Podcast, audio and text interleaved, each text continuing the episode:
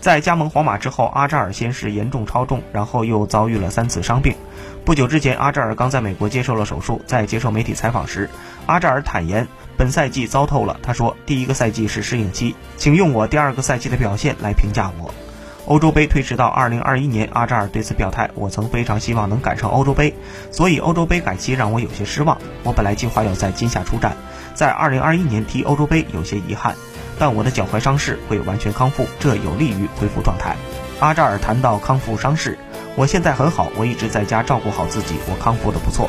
一周前撤掉了拐杖，现在我可以强度更大一些了，我可以走路了，这太棒了。